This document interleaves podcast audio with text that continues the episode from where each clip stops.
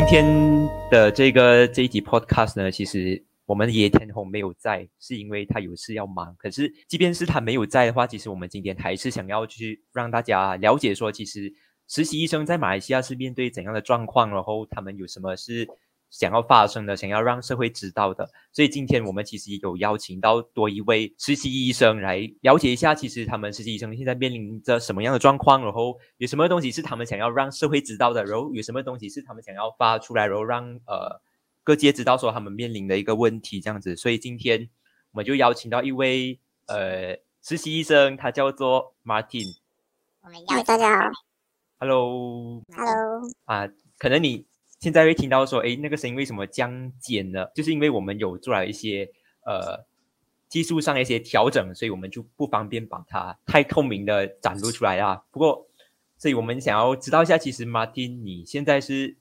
呃在什么实习单位实习？诶，不敢这样子讲，就是你是呃在实习的哪一个阶段？OK，so 我是 Martin，so 目前是在。呃，政府医院实习的一个实习医生，目前是所谓的 fourth poster，就是第四个 posting 的呃老鸟，就是已经经历过一年 plus 的 training。嗯，所以你是有经过几个单位？因为据我所知，我们上一集有谈到哦，其实你们医生实习医生是要经过六个单位的，所以你是有去过几个单位呢？现在是第四个了，所以我基本上去过，好像有内科啊、外科啊、儿科啊、骨科这样子。嗯，然后接下来将会去妇产科，或者是是急诊啊，还是麻醉等。其实哪一个单位是你比较有印象，然后你是呃比较喜欢的这样子？有没有这样子你比较喜欢的单位？嗯，个人是对某个单位是有 职涯的规划，so 嗯。个人是有兴趣是在骨科，然后是有看到自己在骨科可能会有一些比较特别的发展嘛，因为对这个这个科系蛮有兴趣，然后也看到是一个很 rewarding 的一个科系，因为毕竟你自己的 intervention 可以帮到病人，就是从那些本来不能够走路，然后在你面前真的可以很奇迹般的就可以痊愈，所以这个 boosting 对我来讲冲击很大，比起一些其他。嗯，需要更长时间的疗程的一些呃，这个单位它比较 visualize，就它的那个那个成就是你可以看得到。我个人觉得这一点还蛮呃冲击到我了。所以你其实你是比较向往在实习过后，还是呃去当一个骨科的医生这样子？可是我一个问题就是，我觉得很 stupid 啦，我问你的问题就是，其实骨科它是有做附件这样子的东西吗？还是？有开刀这样子的一些流程吗？骨科全名是骨，就是骨科外科啦，基本上就是以手术呃作为治疗方案来去治疗一些用手术可以达到治疗效果的一个呃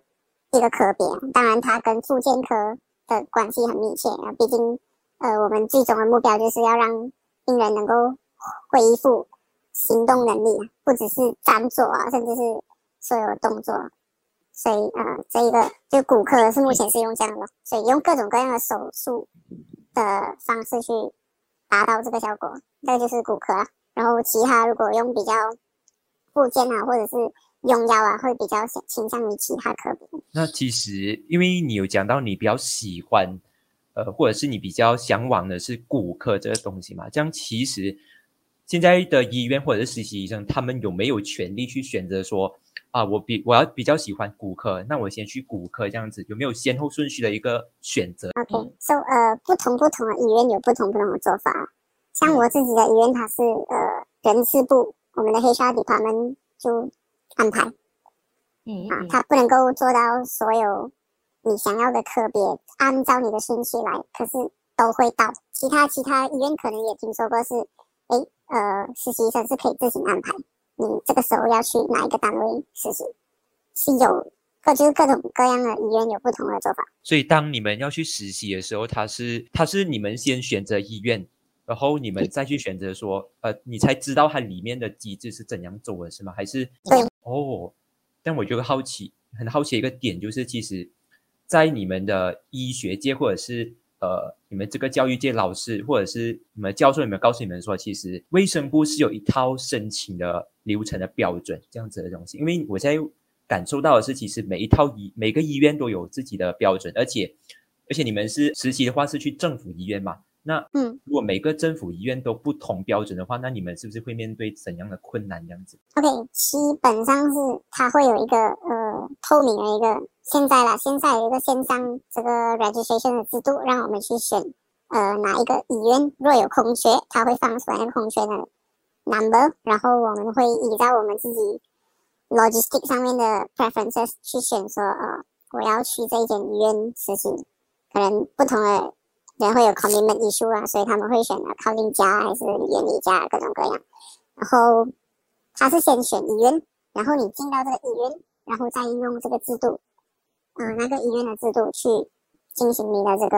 呃单位的编排，因为也要看单位的单，因为不同不同的医院在不同不同单位上面的空缺。所以他还是必须看那个医院有没有那个空缺，你们才能去的。那会不会有一个状况，就是因为这个可能可能你在吉隆坡，然后嗯吉隆坡的医院已经满了，然后他必须要去到外州去找其他医院，有没有这样子的状况出现？他是会把整个马来西亚能够呃实习的医院的这个名单列下来，然后再加上空缺，然后当那个时候 system 开的时候，你就要它是 first come first serve basis 啊，所以你是要去抢医院的。当你抢到那个医院，然后你拿到你的 offer letter，就是这个系统 generate offer letter，那基本上就是被录取了。然后你接下来要做的事情，就是在一个月里面去报道，然后再去那报道过后，更加熟悉那个医院到底是怎样运作啊。所以它还是有很大的可能性，就是会去到 Y 走这样子的状况。呃，是你你可以做选择。如果你选不到你要去的医院，你是可以 defer 你的你的呃 registration，就是你可能等下一批再进这 system，再去选过你要的一个心你心仪的医院。哦，这样我这样我的理解是，其实就是如果你这一这个阶段你抢不到你要的医院，那嗯如果你不想要去到外州，或者是去到一些你不想要呃不想要的一些州属嗯工作的话，那你就要等到下一个学期或者是下一批你才能去申请。嗯，可是其实还蛮 frequent 的，可能就是一两个月里面就会有一次。哦，那那这个我觉得还能被理解啦，因为其实每个就是没有讲说每个州族都有特定的，一定要让你去实习吗，还是有一些可能一些阻碍或者是一些限制这样子的。我有一个问题就是，那如果你真的是那个实习生，他必须去到外州去实习的话，那在住宿啊、机票啊，或者是一些生活上的一些补助，有没有这样子的东西呢？就是让他们在生活上有一些补助这样子，因为毕竟是去到外州的话，它是呃我们不熟悉那个地方，所以在这一点上，政府或者是学校有没有给你们一些补助，让学生在外州的时候比较有安全感？就基本上准医生他被他已经选择他要去的医院的话，呃，他会去做一个所谓的 orientation，我们叫做呃 BDM 啊，就基本上是所谓的那个 camp，让你去呃理解到底诶你接下来成为公务员或者是成为一个医生、实习医生的需要的职责啊，会有一个这样的 camp。所以这一个 camp 哦，如果是从你的就是你的家里去到那个地方，你是可以通包，然后你是可以 claim 这个 knowledge，就是想说你从，如果你是从说呃吉隆坡去到柔佛做医生，是就是做实习医生的话，它是可以招里程，就是几公里几公里来去 claim 你的这个路，就是油钱那样子了。它还是有一个 claim 的 system 啦。对对，那如果你讲要住宿，住宿是没有 claim 啊，就啊，实习医生在这个政府制度是我们叫呃 UD 四十一啦，就是我们的这个 grade，然后呃他的薪水是大概是两千七百多块钱，然后加上各种各样的津贴，住宿津贴啊，然后交通津贴啊，甚至还有一个所谓的 entertainment 的津贴，然后会让你的薪水差不多接近五千块，所以你要讲呃有补助，他就在这种形式上面补助你。哇，五千块就是加码津贴五千，我觉得还是合理耶，因为你还是可以付得上那一些住宿的东西，我觉得 OK 啦。我觉得这个申请流程，嗯所以所以你你觉得是你觉得还是 OK 的啦，这个津贴这样子。讲起来有点凡尔赛，我觉得五千块还可以过得蛮富裕的啊，我跟你讲。哇，这俩实习生是有钱人是吧？呃，也也不至于啊，都是 B forty 啊，只是比较有钱的 B forty。所以其实除了这个津贴上的这个福利的话，其实还有什么样的福利是你想要让我们的社会或者是大众知道说，其实你们实习医生到底是除了在可以学习东西以外，还有呃，政府还会有给你们怎样的补贴或者是补助吗？我觉得除了这些，就应该没有什么值得好讲的啊。就就就如果你把我们的这五千块再除以我们做工的时辰，呃，好像一个小时就差不多来二十块左右这样了。好，明白。啊，好，我觉得有个东西是大家不要怀疑的，因为其实昨天我们我们去呃采访的那两位实习医生，他们说他们一天不想说一天呐、就是讲他们二十四小时里面他们只睡四个小时，所以我我很想了解，其实，在你的实习单位是不是也有也是这样的生活习惯，就是说你们只能或者是只有四个小时去休息这样子？OK，我们先讲一下。OK，呃，我们如果进一个单位大概四个月啦，如果你没有好像纪律问题，甚至你没有长假的困扰，甚至你没有呃审核上面的不及格的话，基本上每个人进一个单位是四个月。在那四个月的前面两个星期是会，就我们所谓的 tagging 啊，就好像试用期这样，在普通人就是 industry 就叫 probation 啊，它是需要你在呃，因为他是呃，就你什么都不懂，所以他需要你在那边 back，就是需要看着那些戏，你要怎么样去 practice，怎样的独立的去做这个 practice，所以他会要求你好像早上七点，然后做到晚上十点，总共十五个小时，呃，在两个礼拜里面要做十二天这样的一个呀，所以你拿十二，你乘一百五，你乘十五，就拿那个时间了。就是这个两个礼拜里面，我们叫 dagging period 了。然后甚至有些单位会需要更早，比如说好像外科啊，他们的通常他们的巡房时间会比较早，大概呃七点老板就会到，所以你大概六点多就要到，所以再算上你的通勤的时间，所以大概就是五点要起床，然后你到十点、十一点、十二点才能回家，所以会有有某些日子是真的需要到睡很少的时间，可是待定这个时间时辰是比较夸张啊。然后进到，如果你带就是我们所谓的 off deck，就是你成功的让老板信任你可以独立的去完成工作，你就叫 off deck 哦。然后在我的医院，它是呃强制每个人都需要十二天的 guiding period for 每一个 posting。然后可是有些医院他们是蛮蛮任性，就是蛮 flexible，就是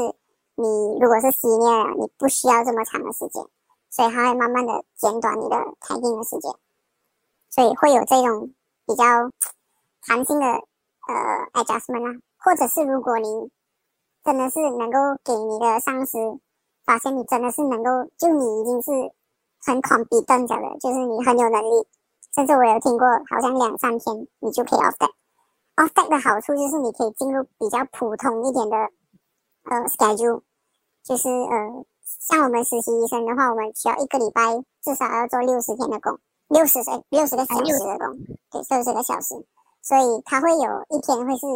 我们叫 extended shift，就是两个一个礼拜会有两个 extended shift，大概是七点到晚上九点，就是十四个小时，两天就大概二十八，然后或者就是比较普通的，我们叫 day shift，是早上七点到晚上五点，就是普通人的上班时间，维持十个小时，所以再加是二十八加十加十的话，就是大概四十八，然后再来一个晚上的一个 shift，晚上的 shift 通常是晚上八点到隔天早上的九点，所以大概也是呃十三个小时，所以所以总共加起来一个礼拜会至少六十一个小时。如果是普通的这个呃排程的话，所以这样听下来的话，我简单的总结就是，如果你是刚刚进入呃这个实习的话，需要很长的一个实习时间。那如果你上手了的实习医生的话，那他还是有一定的弹性的，但是那个工作时间还是很长的，这样子是吗？嗯这个是我的理解。那我就我一个普普通人的立场来看啊，我觉得还是那个工作时间还是很长诶。嗯我我想要了解你看法，其实你有没有想要说，其实实习医生也不需要面临那么长的一个工作时间，还是可以做调整的。就是我们把 quantity 变成有 quality 的一个实习这样子，你们有这样的一个想法？这个是很有趣的点啊。所以呃，基本上在医学上面啊，你要学的东西它是很靠运气啊。你如果你经历过很多意外，你自然的你就会有很多很多能够去避免意外发生的一些知识。我们讲三折扣为两益，就是你断过手很多次，你自然会是一个好医生。所以很多时候我们把这个时间拉长，是希望他在这个时间里面发现发生一些我们能够有效学习的事情，来让我们去成为一个真的是合格，真的是可以去救人，也是 safe doctor 了。我们是这样讲，然后呃，很多时候实习医生他要学的东西，他不在仅是课本上面能学到的，他更多是 to know how，是知道怎怎样去做。所以这个东西你越细念，很多时候真是很靠你的 instinct。看到突然间病人发现有异样的时候，你是最能够最快的去 pick up，然后给最有效的 treatment。这真的是。很靠直觉，当然这些直觉不是与生俱来，它真的是你经历过很多，你才会。我们在医学界有一个字叫 Jonah，就是很 J，就是你运气一直都很不好，你一来病人就有问题，可是也就是因为你很 J，你才学到更多啊，因为你处理过很多事情，你知道他到底是要怎样去丢。然后不是很 J 的人，他们的学习 learning curve 没有这样 steep。它自然也不是一件好的事情，所以你在如果做决策者身上，你不能够用 J 那这个事情来来去衡量到底这个医生是好还是不好，你只能够希望在这个长的时间里面，它发生一些能够让我们有效学习的东西，然后也尽量 hopefully 我们是一个 safe doctor。像我刚才讲的，有些医院他们是。上司审核，他讲哦，这个上司看到，诶，你真的能够做工，所以我可以让你 off day 进入普通的那个排程。有些医院就是强制两个礼拜十二天，所以这两个制度下面，接下来一个会发生的事情就是，这个上司是怎样去衡量、怎样去核定这个人到底能不能够 off day，这也出现了所谓的呃，我们讲的权力不对等。跟就是这样的一个情况，所以接下来霸凌这件事情可能就出现。对，在进入霸凌之前，其实我想要总结，因为该听你这样子讲下来的话，从申请流程，申请流程我感受到的其实就是，呃，你们是有选择权，但他还是必须对应那个整个大环境的一个状态，才可以让你们在那个条件下去做选择。进到医院的话，他还是必须。在医学上的这个东西还是有考量，讲说他还是希望让你们在长时间的这个工作呃时间里面，让你们去体验更多的东西，而不是说短时间让你们有关闭这样子。而是你刚才有提到一个很好的点，就是其实上司要怎样去评断这个东西。我觉得，我觉得这个就是下来大家都非常关心的，就是究竟其实霸凌有没有出现在呃医学界这个东西。我的看法，我是觉得。很像你讲了，它还是有一定的一个一个定义这样子，所以我想要了解一下，其实你们医学界在高层掌握很大的权力之下，其实你们有没有发生这样的事情？呃，有没有确实发生这样的事情？然后你们是怎样去看待这样的一个事情？然后你们希望怎么去解决？那我们一个一个来，就是其实有没有发生霸凌的这件事情？OK，所以首先霸凌这件事情是很客观的，如果你自己觉得不舒服，我。个人觉得，哎，这都可以定义为霸凌啊。然后，呃，当然是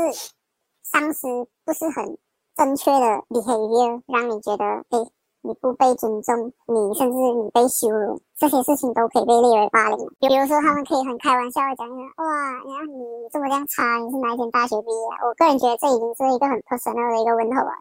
他这句话不亚于问候你家人这样的一个情况，因为你是在。呃，question 他的 affiliation，基本上否定了这个人之前所做的努力。我个人觉得可以这样去去定义啊。那我想要了解一下，其实这一种问候它是很常发生，还是他只是偶尔面对一些呃比较我不好意思，我用这个字是比较无知的一些实习医生的时候，只要上司觉得你做的事情有点不合理，那你在就是确定的情况下面都会，他们当然啊，如果这件事情不够不是很严重的话。他们当然会啊，跟你讲一下，他们会有这个 insanity，这个 sanity 来跟你去去很清平气的讲一下，是不要这样做啊，这个错了这样子。所以有时候有些事情就是，呃，它会很严重啊，就好像你的呃，可能病人的血抽了然后粘搓粘汁啊，甚至这种你听起来就感觉很一些 silly mistake 啊，自然的上司就会很生气，然后那个情绪就会上来，所以那个时候情绪一上来，他们就不会在一个很合适的环境下面给你一个他们觉得哎，给你一个你觉得合适的一个态度，so 这就是有时候霸凌为什么会发生嘛。然后我们很多很很多上司可能没有受过情绪管理的一些很好的一个 role model 的一个 mentoring，所以他们也不知道到底成为一个好的上司应该是一个怎样的脾气，自然的就会发生这种我们讲恶性循环，就会慢慢下去啊。之前可能受过很糟糕的事情，他们学到的就是那些很糟糕的一些对待，他们就自然的把那些东西拿下来。所以，呃，这个文化，听你这样子讲啊，其实以前你那些医生，所谓呃医生或者是你的高层，其实他们以前的文化就是这样子。那其实这个文化它有没有开始去被削弱，或者是它有被改善？那以后的话，他要怎么去解决这个问题？你的看法是怎么去可以怎么样去解决这个问题？首先，我不把它定义成文化，它根本就不是一个文化，是一个现象。然后。呃，它一点都不，一点都没有文化，然后它也不文明，是一个野蛮的一个东西。然后呃，要怎样去削弱？首先呃，其实你讲医疗，他们有其他国家啦，他们是很善用所谓我们叫 root cause analysis，就是呃，如果发生一些事情，他们要找出一个原因，他们不是要找出一个人来怪责，他们是要知道为什么这件事情会发生，是人为疏忽。还是呃，怎么说？比如说是呃，什么病啊，就是就疲劳啊，然后造成一些疏忽啊，还是这个疏忽就是呃，人类就是太直观，他不能够 pick up 到这个事情，是自己的 bias 还是各种各样？在现在的环境下面，医学他们慢慢认清，其实人是有是一个有灵敏的一个动物啊，他知道哎，在高压情况，甚至在呃高度疲劳的情况下面，人是不能够正常操作，所以需要各种各样的工具来避免这件事情发生。我们就 create 很多东西，比如说是 checklist 啊，我们也有好像要多几个人去核定这个病人资讯啊，各种各样的的宣导说服力可以降低这些可避免的错误。这些是我们有的机制啦，然后去真正的了解，诶。这件事情错不在于人，因为这件事情怎么样都会发生。如果在不同的人身上，所以你怪着这个人也不太道德，也不太科学。所以这些东西是慢慢有被宣导出来。可是相对应的机制，它没有到很 transformative，它也没有很到 comprehensive，它也没有到很普及化。在很多很多一些上司看来，就是哎呀。就是现在人太弱了啦，所以才需要这些东西。他们自己可能也犯过错，可是他们从来没有记得过，所以他们才可以这样高傲的在我们面前讲说：“哎呀，我以前的时候怎样怎样怎样，你们现在怎样怎样怎样。”这是我们叫 survivor bias，就是幸存者的这个偏差。所以在很多情况下面，这些东西慢慢的有被纳入医学教育，可是它还不至于到可以去改变。目前深根已久的各种东西啊，然后讲说，呃，我们刚才讲说霸凌，就是呃，很多时候就是我们的上司在选择在不对的场合下面讲不对的话，其实这些东西也慢慢有被纳入我们的医学教育里面，就是其实医生在拉丁文的字源上面其实是 doctor，意思是教教导。to teach，而不是 to save life。其实我们更大的天职是去教教人，不只是教病人怎样去避免疾病，而是更大的时候是医生要教医生。因为如果医生不教医生，就没有人能教医生。所以这是我们的天职。就如果我们没有 create 一个 safe 的 environment 去让我们的医生变得更好，没有给 proper 的 guidance，而是 impose 他这种很 toxic 的 expectation。哦，第一天过来要做工，你就什么都要懂，就是要全能全知。这有一点不道德啊！如果我能全能全知，我早就在你的位置上面。在我们的医学 practice 里面呢，我们会看病人的生命体征，好像看血压啊、看心跳啊、看呼吸啊、看血氧量啊、看疼痛啊，甚至还有一个新的东西是在看病人的 distress，就是他有多么的挣扎。distress 这个字蛮难翻译啊。如果你能够身为一个医者，你去能够 pick up 到一个病人、一个患者，他是在挣扎的，那个才是你真的有去、真的有在去看病人。如果你把这个能力，放在你的下属上面，我觉得这个更加值得鼓舞啊！身为一个医生，你必须要能够 pick up 到你的你的同事的 distress，然后成为他的 safety net 去帮助他，这个才是所谓的正常的 environment。不是想说每个人都必须这样，很多人就是想说哦，我要我要做工，我要 work，我要 life，我要有这个 balances，我要把这两个东西分开。其实我很同意呃马丁讲的话，其实当一个呃。或呃一个压榨的现象出现的时候，他是呃有一方他是选择去忽略另一方的声音的。那在这一点上，我是觉得说，那其实这个问题为什么到现在还无法解决，或者是闹上台面的原因，是因为可能是有一方他们不呃不接受那个呃反馈这样子的东西。那其实我更好奇的是，竟然呃呃在医学界里面，其实他有教育呃我们的。未来的医生，可你们可以去呃，怎样去对待你们的上司啊，或者是你们怎样去沟通这样子的东西？我很想知道，是因为现在你们的机制已经开始去建立了嘛，就是投诉这样子。那其实实习医生有没有去善用这个管道？那如果他们去反映了，那是不是这些呃所谓的这些机制，他们是不是有去做一些东西呢？比如说呃，能够接受投诉的通道，很多时候都是。好像我们透过马来西亚医学协会 MMA，它以一个工会的形式去保障我们的这个呃劳动权，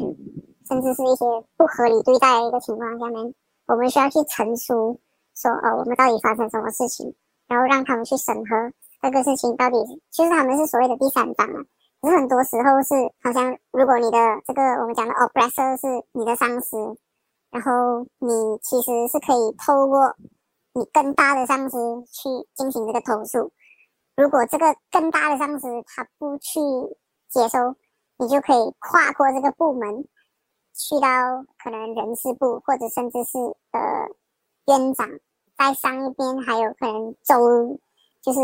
州属的这个我们讲的 BKN 啊，就是他们的这个呃可能管辖其他医院，就是。州属的体系这样子，然后再跟上，当然还可以去到 Putrajaya 啦、North East 啊，打一个 General，甚至你你再有一些舆论压力，你还可以上到这个我们的凯凯瑞加马鲁坎，就是我们的 YB，各种各样的。因为目前也是因为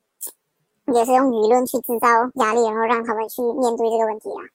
是看这个事情到底有多严重啊。当然，这也需要很大的资源去做这件事情啊。所以很多时候也不是每个人会愿意去 advocate for 自己，所以我觉得大事化小，小事化无的这种心态也是有吧。其实那听下来，其实还是有一个呃，可以讲说是有一个机制去投诉的。那我很好奇，就是会不会有人的心态就是讲说，哦，我去投诉了，然后可能我怕当我的上司收到那个投诉的时候，他会被呃再会被对付这样子，会不会有这样的？一一种官僚主义的一种现象存在，这绝对是有啦。当然也是看这个当权者是怎样认真的面对这个事情。说好像两年前、三年前，当这个舍拉样骨科顾问的这就是呃骚扰的事件发生的时候，然后呃到最后这个骨科顾问好像是被吊销执照之类的。是有一定程度上面的 reprimand，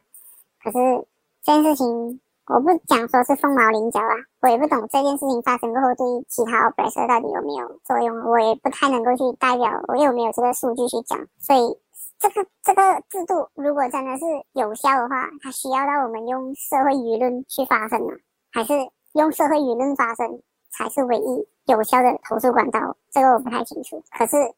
到底有多少的人透过这个管道解决了问题，我很难去评价。就很像你讲了，其实现在管道是有，可是每当我们我们在新闻上看到的，其实的那个现象就是那个投诉管道好像用不了，然后大家都必须要通过社会运动或者是在呃社交媒体上去发言，才会让大家看到这个艺术这样子。那在这个情况底下，你觉得你们？需要改变的东西是什么？比如投诉管道，你们需要有怎么样更健全的一个机制，或者是更去制衡那一些上所谓的上司这个东西。我看法是这样：，如首先投诉这件事情是，如果是对人的话，呃，那自然它这个是一个对的。如果你投诉的是一个机制，是一个制度，呃，它需要更加，就我想说，如果你用 root cause analysis 会是更加科学的一个方法。当然。也不是每件你遇到的事情，人家就会去检讨那个制度，因为可能是，哎，你不太适应这个制度，还是这个这这个问题是真真切切的存在，这一个也是很模糊啊。这件事情我觉得可以再扯更远啊。可是如果你是想说，呃，如果是因为就是 interpersonal conflicts，然后需要到第三方协调，我觉得目前的投诉管道它能够做的这个作用是有限的，因为毕竟，呃。我们讲的权力不对等的那个情况还是存在，因为你的 good Things，它至少有让所谓的这个被欺压那一方有一个平台来诉说到底发生什么事情。我觉得接下来应该做的东西就是要让这个平这个权力不平等慢慢的去扁平化，因为毕竟你是一个一界，你是一个呃专业的一个领域，你必须要让每个人都觉得他们是被尊重，然后接下来。我们才来谈到底什么是 seniority，而不是一个态度，就是你一进来，如果你的权利不平等，你就必须要接受别人的轻蔑啊，还是怎样 humiliation 啊，这些我觉得不应该存存在啊。不管一个人他再不熟悉这个制度，再不熟悉这个 service，再不及格都好，他都必须是被平等的对待。你必须要有一个。去带他，去教育他的这个 intention，才能够跟他讲，就是才来有善意的来帮助他，你才配得上做他的同事，甚至是他的上司。如果你连这样的自觉都没有的话，我觉得没有必要浪费你的时间去欺压一个这样的人，我觉得就没有必要了。我觉得是这样。嗯，其实呃，现在我们看到的现象就是，像你讲了，其实上司或者是那些医生呢，他是。他们有，他们有去接受这个反馈，但就是，呃，没有很实际的行动去解决这个问题。然后，现在更重要的是，我们在报章媒体上，我很我们很难看到有实习医生的声音。所以，既然你上来这节目了，所以我想要，呃，我想问你，就是你有什么想要告诉现在正在实习医生，或者是未来呃要实习医生应该要怎么样去争取自己的权益？然后，应该要透过什么样的管道去？让他们自己声音被看到。其实我也不能够代表任何人去去去这样子讲啊。可是我觉得你必须要有一个，你需要被 empower to do this 啊，就是呃，你必须要去赋权自己，知道自己的 boundary，你知道 training 是 training，你知道呃这些不不不合理的对待是不合理的对待。然后呃，如果是处于一个很糟糕的上司，你就觉得，我个人觉得你可以，你可以忽略啊。如果这个上司做的事情不是在帮助你的病人，他基本上就不是你的上司。我是这样讲啊。In the hospital, the patient is the only boss。我们很希望把我们的上司叫老板，就是叫 boss。你的 MO 也好，我们就叫 boss；你的 specialist 也好，叫 boss；consultant 也好，叫 boss。所以你会在意你的潜意识里面，好像奴性自己一样，就是你会去。就是 carry out 他们该做的事情。我个人觉得是，如果这件事情真的不是在帮助你病人的话，你大抵就可以忽略了。如果他们是真的是有心要劝你，让你对你的病人更加，就是你让你的 practice 更加豪华，自然 feedback 这个事情是一个礼物啊。你要开还是你不要开，只是取决于你。当然，他们可以更好的 formulate 这个 feedback，那个是他们自己的个人修为有问题啊。你。要做到的是，你可以给到别人很好的回馈，feedback 的情况下面，你要 make sure that 人家是在一个很 appropriate 的 setting，一个很 right 的 timing，人家很愿意去接受的情况下面，人家 ready 的情况下面去听你要讲的东西，那个才是我们讲的正常的一个回馈的一个，就是给 feedback 的一个情况。如果他连这些东西都做不到，那他自己显然也是有他自己的思维问题啊。所以他的 feedback 有多少是你需要去接受的？我个人觉得也蛮有限的。我觉得我想要总结一下马天讲的，其实我觉得沟通是很重要。那怎样才是有效沟通？就是取决于双方怎么样去接受对方的意见，这样子。我觉得这个是呃，可能是马天想要给实习生说的话，这样子。那今天我我们来到最后一个。一个问题就是，其实我们有看到说，呃，卫生部开始去成立这个特工队，去想要去解决这个我们所谓霸凌的这个问题。那我们有看到说，特工队里面是没有实习生的，或者是没有实习医生。那以你的看法来看的话，其实这样的东西是公平的吗？那它是不是真的可以改变实习医生在未来的呃在实习环境的一个现象呢？OK，讲这个应该会暴露我身份，不过没关系，我可以讲。